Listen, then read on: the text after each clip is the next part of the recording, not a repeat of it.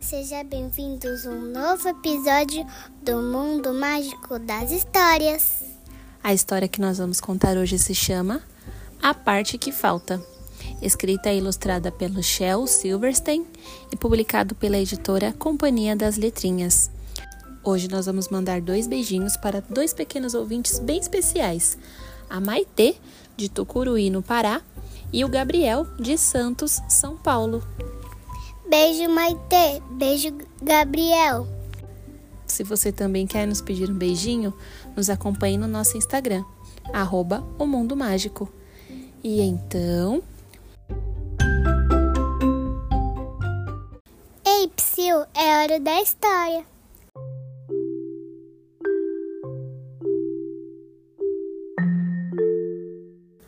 A parte que falta. Faltava-lhe uma parte e ele não era feliz. Então, partiu em busca de encontrar a outra parte. Enquanto rolava, cantava esta canção. Busco a parte que falta em mim. Oh, busca a parte que falta em mim. Ai, ai, eu assim eu vou. Em busca da parte que falta em mim. Às vezes ele torrava ao sol mas logo caía a chuva refrescante. E às vezes era congelado pela neve, mas logo o sol aparecia e o aquecia novamente. E como lhe faltava uma parte, não conseguia rolar muito rápido. Assim, podia parar para conversar com uma minhoca. Ou sentir o aroma de uma flor. E às vezes ultrapassava um besouro. E às vezes o besouro ultrapassava. E este era o melhor momento de todos. E ele seguia adiante por oceanos. Oh, busco a parte que falta em mim, por terras e mares sem fim. Assa o pudim, faça o quindim. Estou buscando a parte que falta em mim. Passava por pântanos e matagais montanhas acima, montanhas abaixo. Até que um dia, alto lá! Achei a parte que faltava em mim. Achei a parte que voltava em mim. Alça o pudim, faça o quindim. Achei a parte. Espere aí, disse a parte. Antes que você asse o pudim e faça o quindim, não sou a parte que te falta. Não sou a parte de ninguém. Sou parte completa. E ainda que eu fosse a parte que falta em alguém, não acho que seria a sua. Ah! exclamou com tristeza.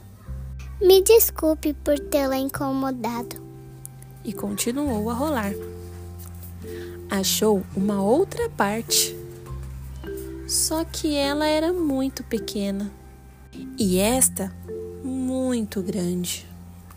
Esta um pouco pontuda demais e esta quadrada demais. Certa vez pareceu que tinha achado a parte perfeita, mas não a segurou forte o bastante e a perdeu. Na vez seguinte, segurou com força demais e a quebrou. Continuou a rolar e a rolar, vivendo aventuras, caindo em buracos e trombando contra paredes de pedra. Então, um dia, achou uma outra parte que parecia perfeita. Oi? disse. Oi, disse a parte. Você é parte de alguém? Não que eu saiba. Bem, talvez você queira ser parte de si mesma, certo? Posso ser de alguém e ao mesmo tempo ser de mim mesma.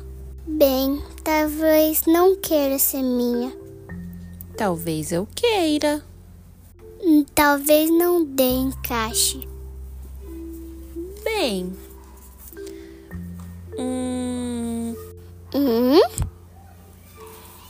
Encaixou Encaixou com perfeição. Finalmente, finalmente.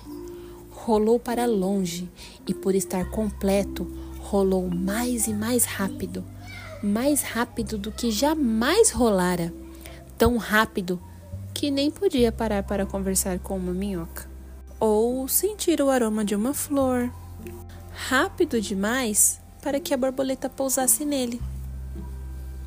Mas ele podia cantar sua canção alegre. Por fim, podia cantar.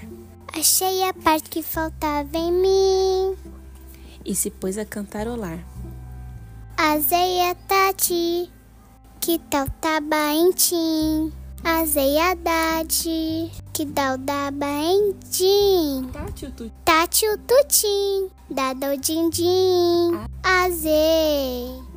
Meu Deus, agora que estava completo, não podia sequer cantar.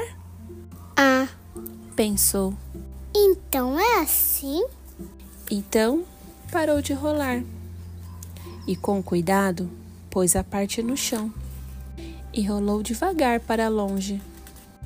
E enquanto rolava, com uma voz suave, cantava: Ó, oh, busco a parte que falta em mim, a parte que falta em mim.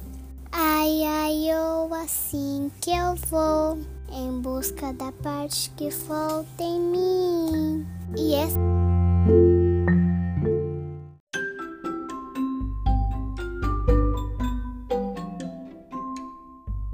Essa foi a nossa história, a parte que falta. Gostaram? Se vocês gostaram, é só ouvir. Se quiser, pode ouvir em qualquer hora. E depois nós teremos mais histórias bem legais. Beijo!